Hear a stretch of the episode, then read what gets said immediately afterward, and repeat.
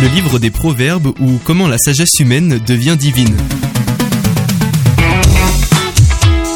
Lorsque vous appréciez le caractère entremêlé de la voix humaine du Père et de la voix souveraine de Dame Sagesse dans Proverbe 1 à 9 à leur juste valeur, vous êtes enfin prêt à lire la sagesse des anciens dans les chapitres 10 à 29 comme une révélation. Dans son livre intitulé Proverbe 1 à 9, Michael Fox déclare à juste titre Nous portons cette image de Dame Sagesse avec nous lorsque nous entrons dans les recueils de proverbes qui contiennent la sagesse de Salomon et celle d'autres sages anciens. L'image nous informe que les divers proverbes souvent familiers du Père enseignants des sages anonymes d'Israël et même de Salomon lui-même parlent d'une seule voix et c'est celle de la sagesse.